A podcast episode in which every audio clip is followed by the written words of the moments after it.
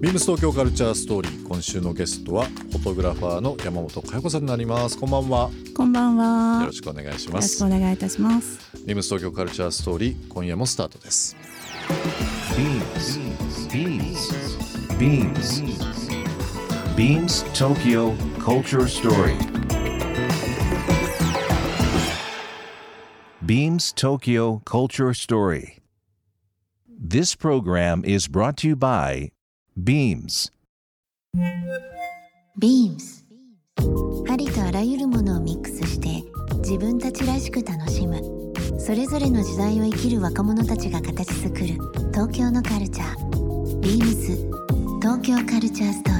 リー。カメラは、えーまあ、約10年前ですね、えーカメラマンになられたという部分があったんですがこう好きなテイストとかあー、まあ、ご自分でもともと大学の時カメラ部だったんですよね。そうですね。ねもともとお好きだったっていうのがあるんですけど、カメラも大学ね在学中と今って、う。うんんまあフィルムデジタルという大きい違いもありますけども、どうですか？なんかこう大きい大きい変化っていうと。どうなんだろう。まあデジタルにね当時はフィルムで撮っていて、うん一枚の重みみたいのは変わっちゃったかもですね。ねなんかねお金もなかったから一枚撮るのそうもねね。上がり上がりまで現像アップするまでわかんないですそうよね。そうそうそう。んまあただ当時は遊びだったから、うんなんかプレッシャーもないし、うんけど今はお仕事ねフィルムで撮ることもあるんですけど。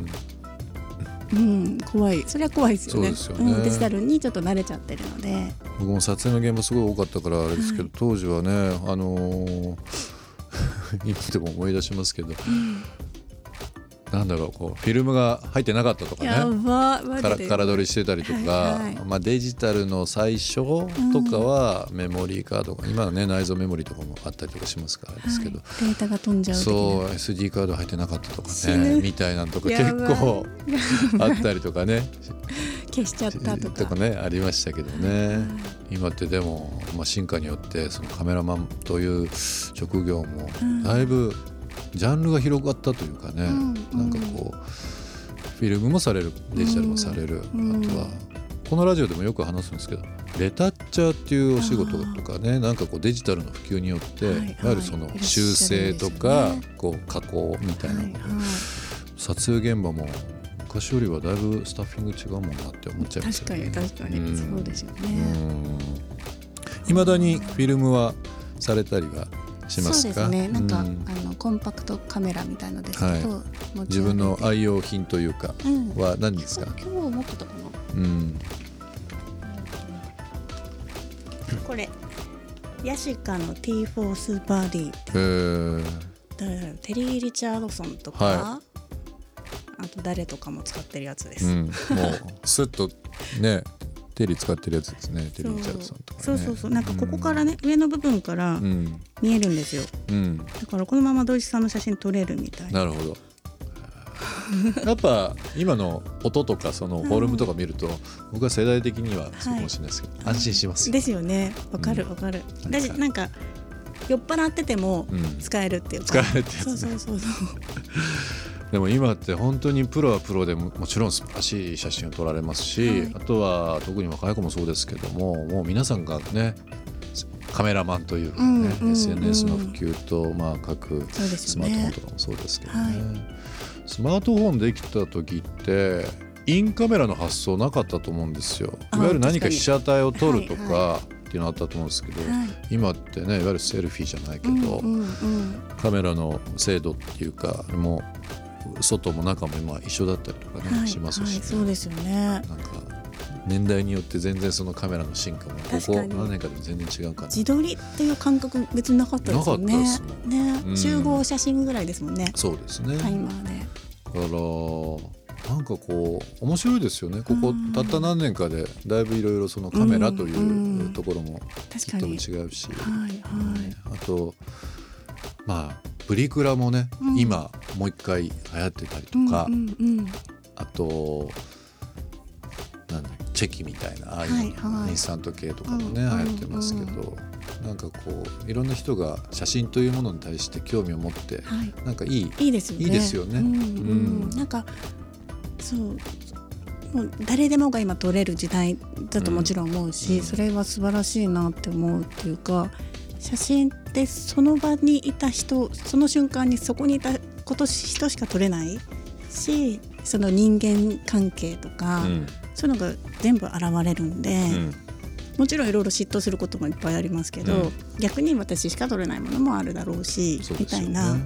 もうどんどんみんな写真は残してほしいなって、うん、なんか昔までは紙焼きというかうん。プリントしてそれを手渡ししたりだとかはいはいっていうのがあったと思うんですよ。はいまあ、それから時代を経てだいぶ違うのでもう撮った場でうん。もう地球の裏側の人と同時にうん見れたり送れたりっていうのもあるし、はい。なんかこう手紙的な要素もああったりとかしてしねますね。ね。確かに、一つのうん。絵として。はいうん。はい、なんかもういまだにカメラを押さない切らない日はないかなと思うぐらいやっぱりうん。なんか撮ってしまいますけどね、あー一何日撮られるんですか？なんだろうご飯も撮るし、うん。まあアパレル だからなんか面白いスタイリングの人とかいたら、うん。まあ、街中の人とかもねあ、まあ、もちろん声かけてるんですけど、はいはい。撮ったりだとか、うん。あとはメモですかね。メモ、うん。ああはしますねなんかあの風景とかアイディアとかもそうですけど、うん。やっぱりその時のこう見てどね、うん、そう中でうん使えるかなとか、うん。なんかこう印象あるなみたいなとかね、うんうんあとあれがすごいですよね。あのいつ撮ったかっていうのが残るじゃないですうんか。はいはい。写真は昔の写真はまあ日付とか入ってたんであれですけど今ってもうすぐ遡れたり撮影場所とかもうんうん。便利だなって、便利 ですよね。本当に。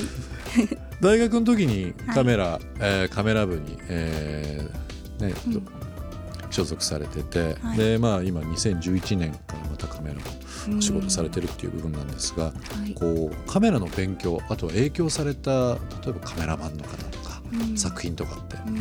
あったりしますか、えっ、と勉強はなんか独学でなんとかやってきたというか、えっと実際カメラの使い方というか、まあ、写真っていうのはカメラが触れれば撮れるじゃないですか、はい。でカメラは触れました。うん。だから写真は撮れたんですよ。うん。で、えー、と実際お仕事の現場とかってなった時にあのそれまでの前職のつながりでうん。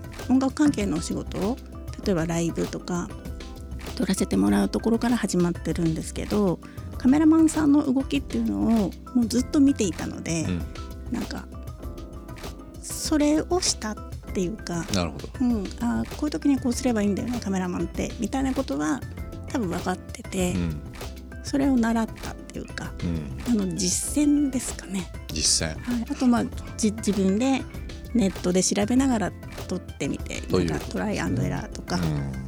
素晴らしいまあでも日々勉強というのはどのジャンルでもどういう職業でもねあの世代関係なしであると思いますけども、はい。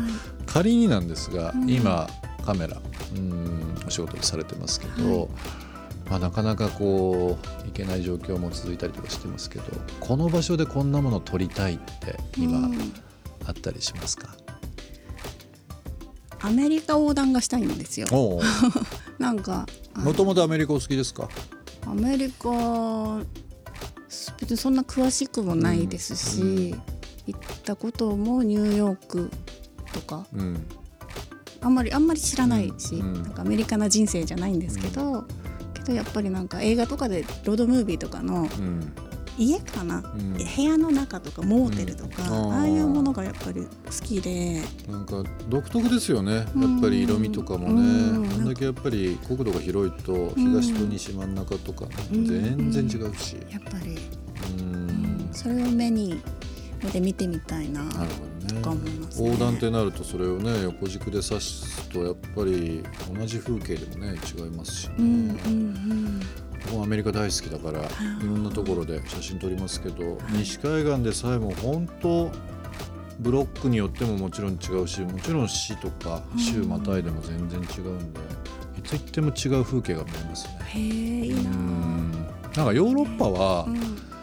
いつも言うんですけどどこ切っても絵はがきなような気がします。綺麗ですもんね。綺麗。わかる。なんか動きで考えるとやっぱりそういうアメリカとかだとうん。やっぱり違うかな。うん面白いとこですけどね。じゃあ行けるようになったりとかしたらアうんメリカ、うんそうですね。車で横断ですか？したいですね。いいですね。うん。時間かけながらね。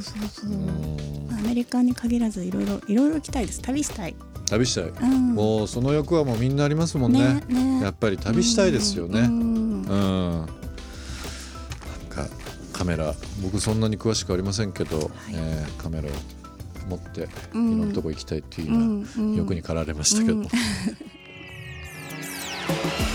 ビームス東京カルチャーストーリー。ゲストにもプレゼントしました。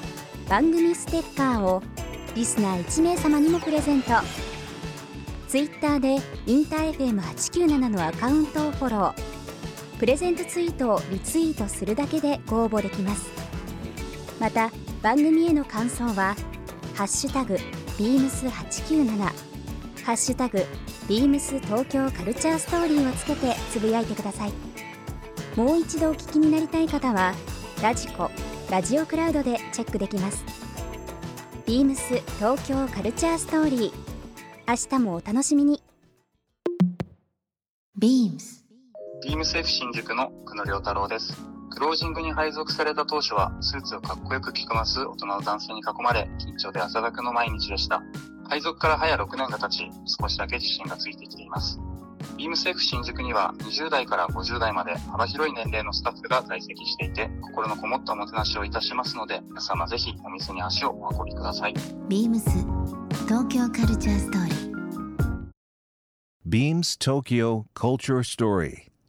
This program was brought to you by Beams.